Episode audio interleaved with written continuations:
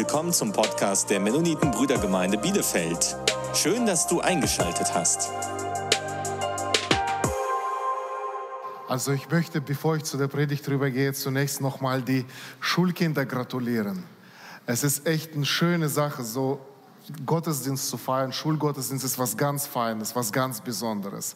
Es ist toll, zur Gemeinde zu gehören, liebe Kinder. Also da nicht nur, sind nicht nur eure Eltern, eure Familien, sondern auch die Gemeinde, die einfach für euch betet. Eine ganz tolle Sache.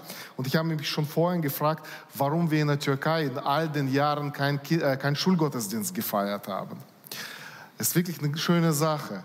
Vielleicht hat es damit zu tun, dass die Ferien in der Türkei so lange sind, über drei Monate, dass die Eltern dann erstmal richtig froh sind, wenn die Kinder dann zur Schule gehen.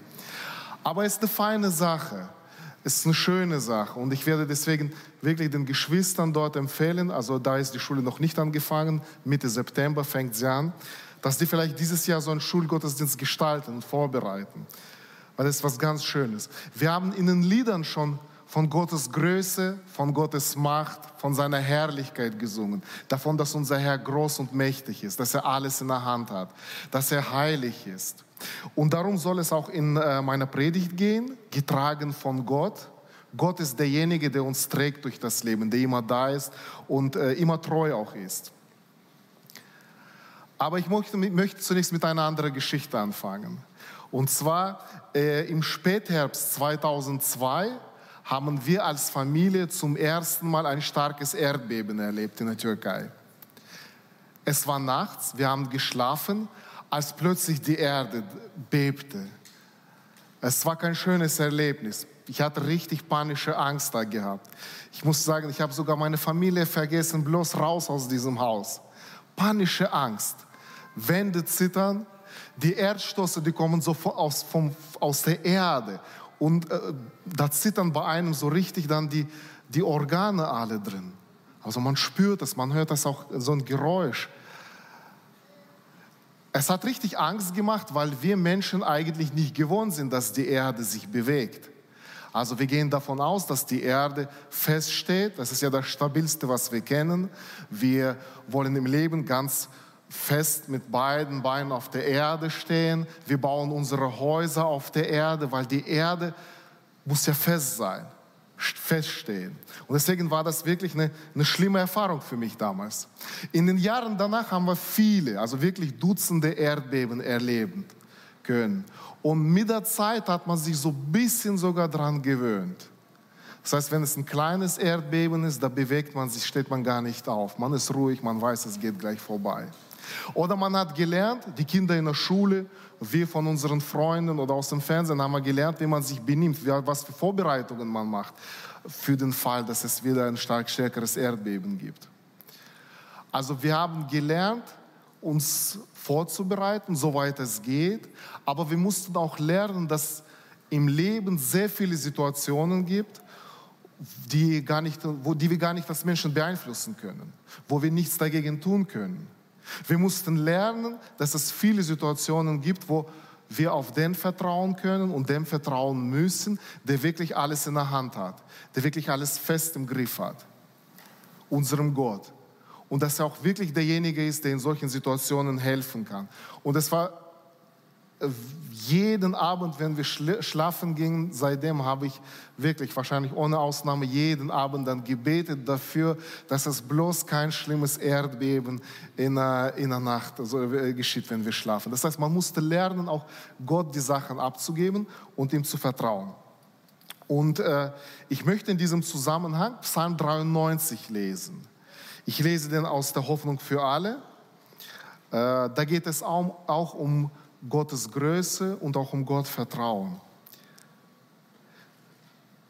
David schreibt, der Herr ist König. Hoheit bekleidet ihn wie ein Festgewand. Mit Macht ist er umgürtet.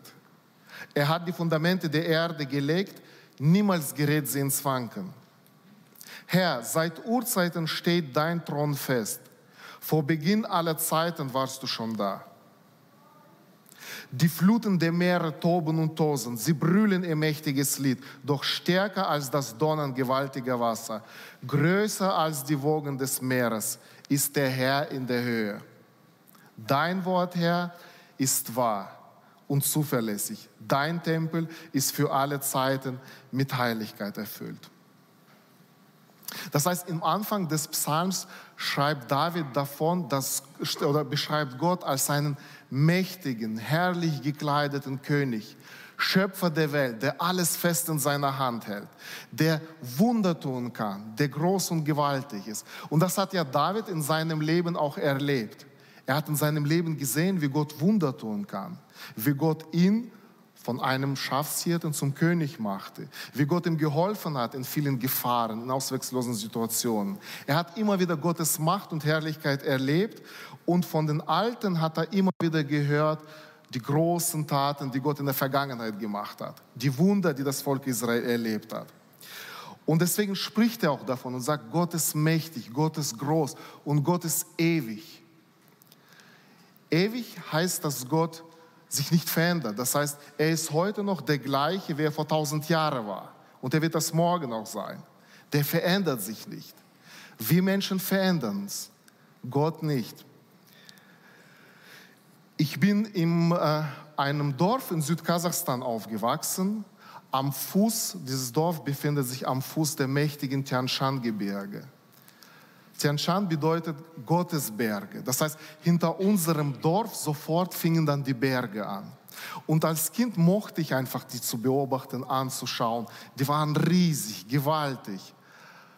Sogar im Sommer gab es da oben Schnee.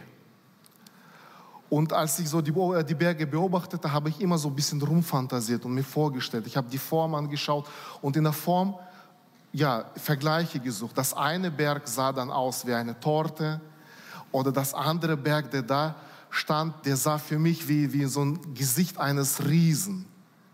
Wir sind 1990 dann nach Deutschland umgezogen. Und äh, äh, lange Zeit danach, also 29 Jahre später, im letzten Herbst, bin ich zum ersten Mal wieder auf meiner Durchreise durch Zentralasien in unserem Dorf vorbeigefahren. Es war schon Abend, aber man konnte noch alles gut sehen. Und als wir nahe kamen mit dem Auto, habe ich schon von weitem diese Berge gesehen. Da war immer wieder noch diese Torte da, da war immer noch das Gesicht des Riesen da. Nichts hat sich verändert. Das Dorf hat sich komplett verändert. Ich könnte mich nicht zurechtfinden. Menschen haben sich verändert. Das Leben der Menschen hat sich total verändert. Aber die Berge, die waren immer noch die gleichen. Da gab es null Veränderung. Und so ist auch unser Gott. Er ist immer der gleiche. Er verändert sich nicht. Er ist ewig.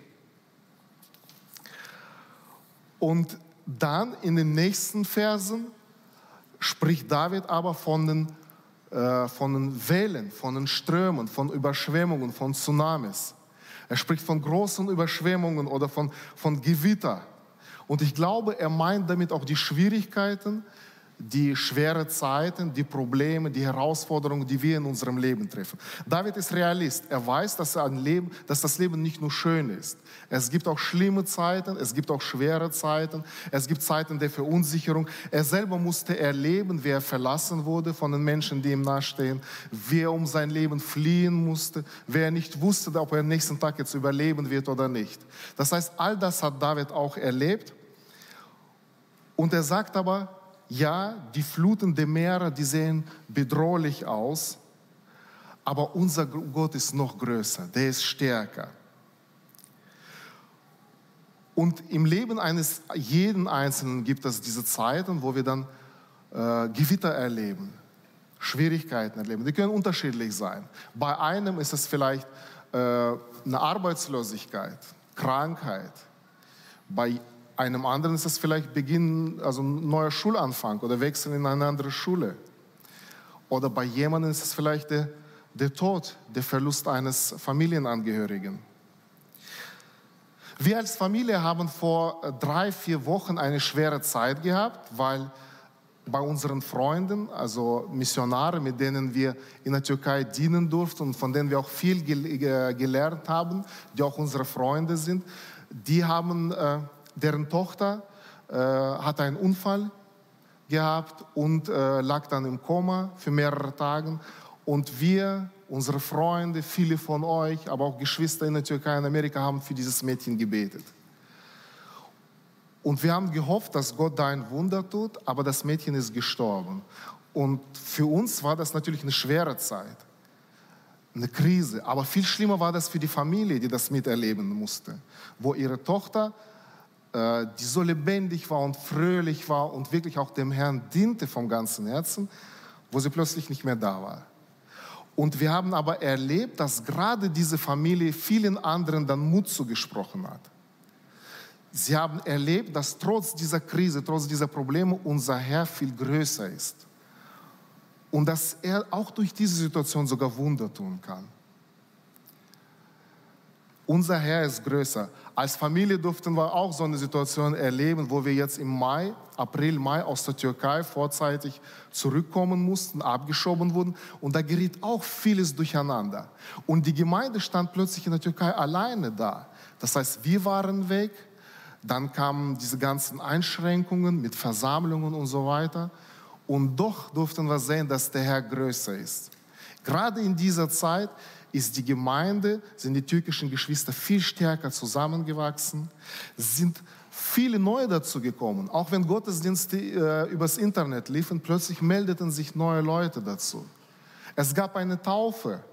Und jetzt haben die zwei Monate später wieder eine zweite Taufe. Das heißt, Gott hat gezeigt, dass trotz dieser Schwierigkeit, trotz der Hindernisse, die wir in unserem Leben haben, ist er immer noch größer, er ist zuverlässig und er trägt durch. Und deswegen soll dieser, dieser Psalm für uns ein guter Trost sein, gerade wenn wir solche Zeiten haben, Zeiten, wo wir schwierig haben, Zeiten der Herausforderung, der Unsicherheit. Aber es soll uns auch eine Ermutigung sein. Egal wie schwer es ist, egal wie auswegslos es aussehen kann, unser Herr ist groß, er ist mächtig, er hat alles im Griff und er ist zuverlässig, er trägt uns durch. Amen. Du willst weitere Predigten hören? Dann besuch uns auf unserer Webseite www.mb-bielefeld.de. Du kannst uns auch am Sonntag besuchen, wenn wir unseren Livestream-Gottesdienst haben. Oder am besten, du kommst einfach in Bielefeld vorbei.